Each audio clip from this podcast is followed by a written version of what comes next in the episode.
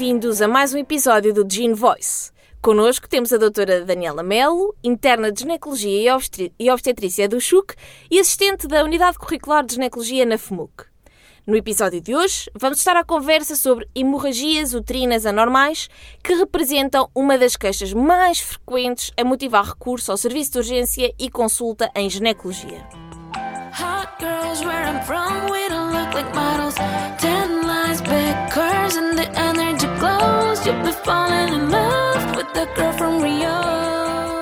Olá, Daniela. Olá, Mariana. Olha, ao, ao, idealizar a nossa conversa de hoje, eh, achei que seria cansativo começarmos com definições pormenorizadas de hemorragias uterinas anormais. Por isso, de forma resumida, falamos em hemorragia uterina anormal quando existe uma alteração na frequência, duração ou quantidade de hemorragia menstrual. Concordas? É isso mesmo. É o que nos diz a classificação proposta pela Federação Internacional de Ginecologia e Obstetrícia, a qual divide as causas de hemorragia uterina anómalas em estruturais, através do seu acrónimo PALM, e em não estruturais, através do acrónimo COIN. É importante referir que esta classificação foi estabelecida apenas para as hemorragias uterinas em idade fértil e em mulheres não grávidas. Nesta classificação também já não se faz aquela distinção entre menorragias e metrorragias, sendo inferencialmente uh, consideradas hemorragias uterinas anómalas. E também, no grupo COIN, existe uma categoria de causas ainda não classificadas que pode incluir tudo aquilo que ainda não está incluído. E, portanto, como podemos ver, é uma classificação que é longe de ser perfeita, mas atualmente a mais completa e mais prática. Antes de mais, Daniela, o nome hemorragia uterina anómala ou anormal pode levar a que foquemos o nosso raciocínio puramente em causas ginecológicas e esquecemos muitas vezes de outros diagnósticos diferenciais para estas hemorragias. De forma bem sumária, quais as causas não ginecológicas mais frequentes para as hemorragias uterinas anormais?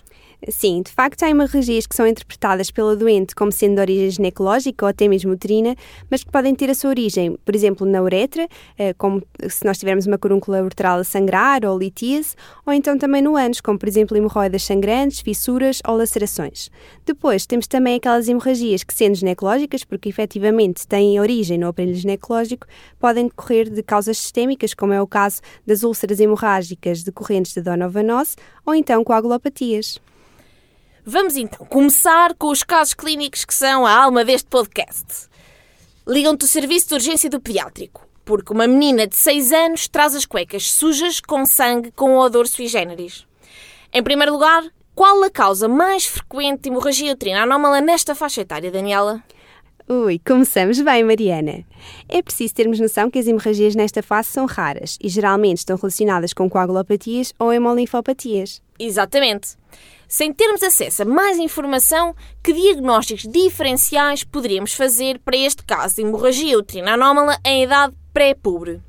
Então, temos que pôr em cima da mesa, como foi dito anteriormente, doenças sistémicas, como coagulopatias ou outras doenças do, do, do sangue, mas também causas iatrogénicas ou acidentais, como por exemplo a toma de antiagregantes, anticoagulantes ou até mesmo hormonas, em que temos aquele exemplo de uma mãe descuidada que deixa as pílulas ao alcance da criança, mas também causas traumáticas, como corpos estranhos ou até mesmo abusos sexuais.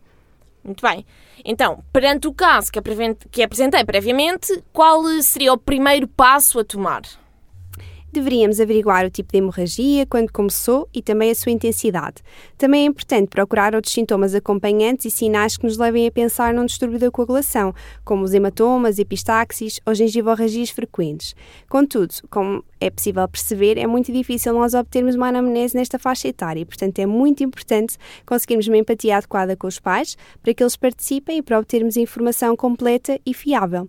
Obviamente, não nos podemos esquecer dos antecedentes pessoais, familiares e também da medicação habitual que nos podem ajudar a descartar algumas daquelas hipóteses de diagnóstico. E claro, o exame físico será fundamental. Nós devemos pesquisar sinais de trauma ou infecção, assim como excluir outras causas, como periuretrais, vesicais, perineais ou perianais. Observas a presença de restos de cascas de amendoim na proximidade do introito vaginal, com pequenas lacerações da membrana imunial. Encontramos o criminoso. Era um corpo estranho. Estão a ver porque é que o exame físico é super valioso? É mesmo, é mesmo fundamental. Então, tens na consulta agora uma adolescente de 14 anos, saudável, que se queixa de irregularidades menstruais. Diz que às vezes está 3 meses sem menstruar e que em cada menstruação perde muito sangue. Refere que a primeira vez, a primeira vez que menstruou foi há cerca de um ano. É um caso clínico que vemos muitas vezes nas nossas consultas da ginecologia da adolescência. Sabias que a hemorragia uterina anómala na adolescente é fundamentalmente causa anovulatória e está relacionada com a imaturidade do eixo hipotálamo hipófise ovário, Mariana? Sem dúvida, Daniela. Uh, realmente a imaturidade do eixo hipotálamo hipófise ovário é muitas vezes, e está muitas vezes, ou seja, na gênese destas hemorragias uterinas anómalas. Que perguntas costumas fazer às adolescentes para perceber se a quantidade de fluxo sanguíneo nos cataménios é abundante? É, é um bocadinho difícil nós conseguirmos avaliar esta questão porque, de facto, é muito subjetiva. Nós podemos tentar fazer perguntas como com que frequência muda de pensos higiênicos ou tampões nos dias de fluxo mais abundante, ou quantos pensos higiênicos ou tampões usa em cada período menstrual, se tem necessidade de mudar de penso higiênico durante a noite e também inquirir a presença de coágulos ou, por exemplo, se não usa calças brancas com medo que fiquem sujas ou sem faltar às aulas de educação física. Daniela, imagina que a hemoglobina desta adolescente era de 13 gramas por decilitro. Como começarias por abordar este caso? Então, nós devíamos começar por esclarecer e tranquilizar. Provavelmente é só mais uma fase malvada da puberdade. Podemos pedir para realizar um calendário menstrual, adotar uma atitude expectante e depois reavaliar. A prescrição de anti-inflamatórios não esteroides pode estar indicada porque, para além de melhorar a própria dismenorreia, alguns estudos demonstram que pode reduzir mesmo o fluxo menstrual. Na consulta seguinte, após quatro meses, a doente traz o calendário menstrual consigo e confirmas que mantém as irregularidades menstruais e as menorragias. Qual seria a próxima atitude terapêutica? Bem, se não existirem contraindicações, nós podemos fazer uma pílula combinada ou então uma pílula só com prostativo durante 3 e 6 meses e reavaliar. Se depois a adolescente desejar contracepção, até podemos manter a pílula. Este é realmente um motivo de consulta recorrente nas consultas com adolescentes. Uh, portanto, que outra causa não orgânica de hemorragia uterina anómala na adolescência é bastante frequente? Outra causa não orgânica ou não estrutural bastante frequente são as perturbações da hemostase, e de facto elas constituem a segunda etiologia mais frequente neste grupo etário, logo a seguir à disfunção ovulatória que falámos há pouco. Infelizmente, por vezes, é mesmo o ginecologista a suspeitar de uma hemolinfopatia.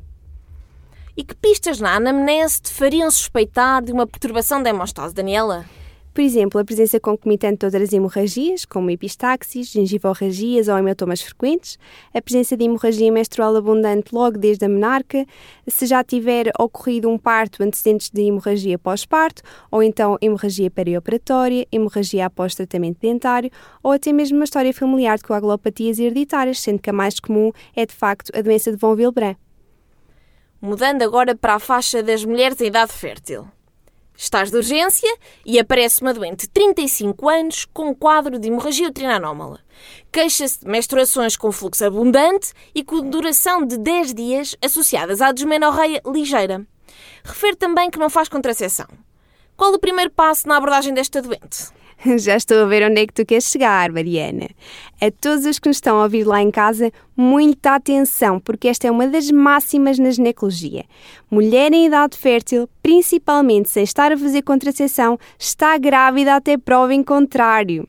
Podemos estar perante um aborto em evolução, é verdade. Por isso, é muito importante não nos esquecermos de perguntar a data da última menstruação e também de fazer um teste imunológico de gravidez. Após excluída a gravidez e feito o exame ginecológico, faz uma ecografia endovaginal que revela achados ecográficos sugestivos de adenomiose. Que achados são característicos desta patologia?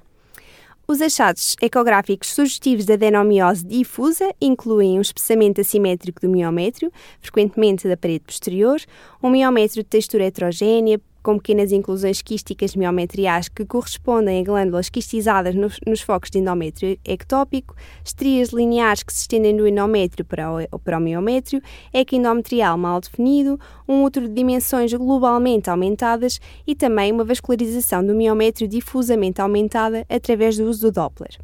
Já na adenomiose focal, nós podemos ter nódulos hiperecogénicos, que não são mais do que endométrio ectópico e que têm margens mal definidas, uma forma mais elítica, ausência de calcificações e presença de quistos. Às vezes são uma dor de cabeça para diferenciar dos miomas. Daniela, pediste um hemograma no serviço de urgência, cujo resultado revelou uma anemia microcítica hipocrómica. Como tratarias esta anemia? Bem, provavelmente estamos perante uma anemia por déficit de ferro e por isso nós devemos fazer um aconselhamento nutricional, promovendo o consumo de alimentos ricos em ferro não M e depois, se a anemia for ligeira, nós podemos tratá-la com ferro oral, que é a opção de primeira linha porque é o tratamento mais simples, económico e seguro. No entanto, existem casos de hemorragia uterina anómala que, são que é excessiva e mantida e que, obviamente, ultrapassam as capacidades de correção da anemia através do ferro oral e que, portanto, são indicação para a utilização de ferro endovenoso. A última opção para o tratamento da anemia por deficiência de ferro é a transfusão de concentrado de eritrócitos, mas que está reservada para situações de anemia severa. E, obviamente, não nos podemos esquecer de tratar a patologia de base. Sim, é muito importante. Sendo que o ferro oral eh, acaba por, na maioria das vezes, resolver estas situações. Bem, e qual a terapêutica de primeira linha para a adenomiose? A terapêutica de primeira linha nesta situação é, sem dúvida, o sistema intrauterino de levonorgestrel. Claro que o único tratamento com eficácia garantida é a esterectomia total. No entanto, é um tratamento que é definitivo e de última linha e que apenas deve ser ponderado em mulheres que já completaram o seu projeto reprodutivo, uma vez que, para além do, do risco cirúrgico que comporta, condiciona a infertilidade permanente.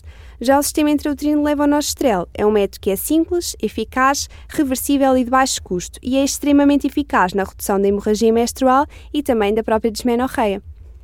Daniela, vou-te agora pedir para me descreveres um caso clínico típico de uma mulher com diagnóstico de útero miomatoso, por favor. Ui, vamos lá isso então. Seria mais ou menos assim. Uma mulher com 55 anos de idade que recorre à consulta de ginecologia geral por uma hemorragia menstrual abundante, acompanhada de sensação de peso pélvico, sensação de esvaziamento vesical incompleto e também uma obstipação resistente. Ela teria uma menarca aos 9 anos, seria uma gestatriz para um, com dois abortos espontâneos e um parto pré-termo por cesariana. Ao exame ginecológico, iria apresentar um aumento do volume uterino, mais ou menos 16 semanas de gravidez, com irregularidades no seu contorno, uma textura dura ou elástica e pouco móvel. O que é que achas? Está perfeito, obrigada. Agora, ainda no serviço de urgência, dá entrada uma mulher de 40 anos com queixas de pequenas perdas de sangue quase todas as semanas. Diz-te algo do género. Sabe, doutora, não, não é bem o período. Deixa assim a cueca suja, com o sangue meio escuro e incomoda porque tem que andar com um penso diário. Refere que toma contracepção hormonal combinada apenas há 7 meses, porque nunca teve muita paciência para a medicação. Qual o termo usado para descrever estas perdas sanguíneas? É o famoso spotting, claro. Exatamente. E Daniel, como, como, como começas por abordar esta doente? Nós devemos sempre fazer uma história clínica cuidada e detalhada, com uma boa descrição dos episódios de hemorragia e também dos sintomas acompanhantes. Fazer uma investigação da história ginecológica e obstétrica, sendo que aqui era fundamental saber qual o método contraceptivo que estava a ser utilizado e como estava a ser utilizado. Mais uma vez, nunca esquecer a máxima em ginecologia: qualquer mulher em idade fértil está grávida até prova em contrário. Bem, a história clínica é fulcral na abordagem das hemorragias uterinas anormais, como já conseguimos perceber. Portanto, quando questionada sobre qual o dia da semana uh, em que retoma a toma da contracepção hormonal combinada após o período de pausa, a doente responde algo do género. Doutora, isso depende, o meu período não acaba sempre no mesmo dia. Eu já estou a imaginar o pânico na cara do ginecologista, Mariana. É bastante frequente ouvirmos coisas destas no serviço de urgência e também na consulta. E apenas com esta informação, qual seria a causa mais provável desta hemorragia uterina anómala? Provavelmente é a toma errada da pílula. Nem mais. E diz-nos, eh, esta mulher tem maior risco de engravidar? Se a toma do contraceptivo for irregular e houver até esquecimentos, dependendo da altura em que for este, este esquecimento, pode levar sim a que a mulher engravide se não, se não utilizar proteção adicional.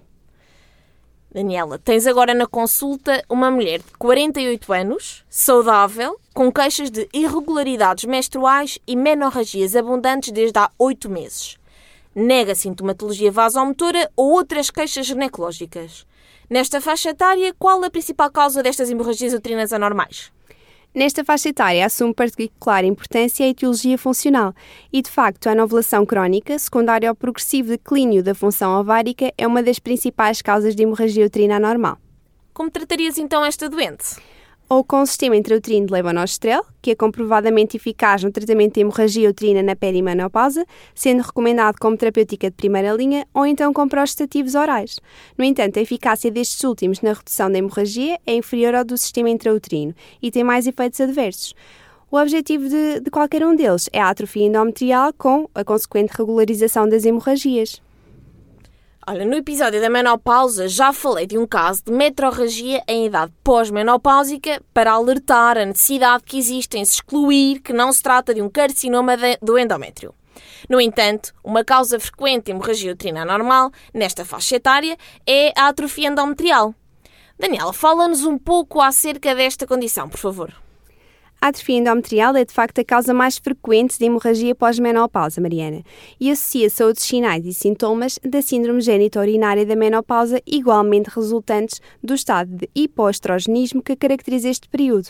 A pequena quantidade ou mesmo total ausência do fluido intracavitário que ocorre nesta fase promove a fricção das paredes uterinas, vai causar microerosões do epitélio de superfície e uma subsequente reação inflamatória crónica que pode culminar então numa hemorragia uterina que habitualmente é escassa, mas que também pode ser bastante abundante e habitualmente sangue vivo.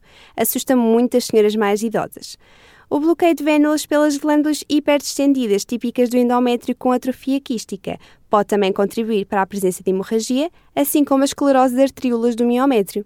Bem, Daniela, obrigada. Foi mesmo uma conversa fantástica, recheada de ginecologia e casos clínicos bem dinâmicos. Espero que quem esteja do outro lado também tenha desfrutado deste momento. Está agora na hora, infelizmente, de nos despedirmos e não se esqueçam de ouvir o próximo episódio já na sexta-feira.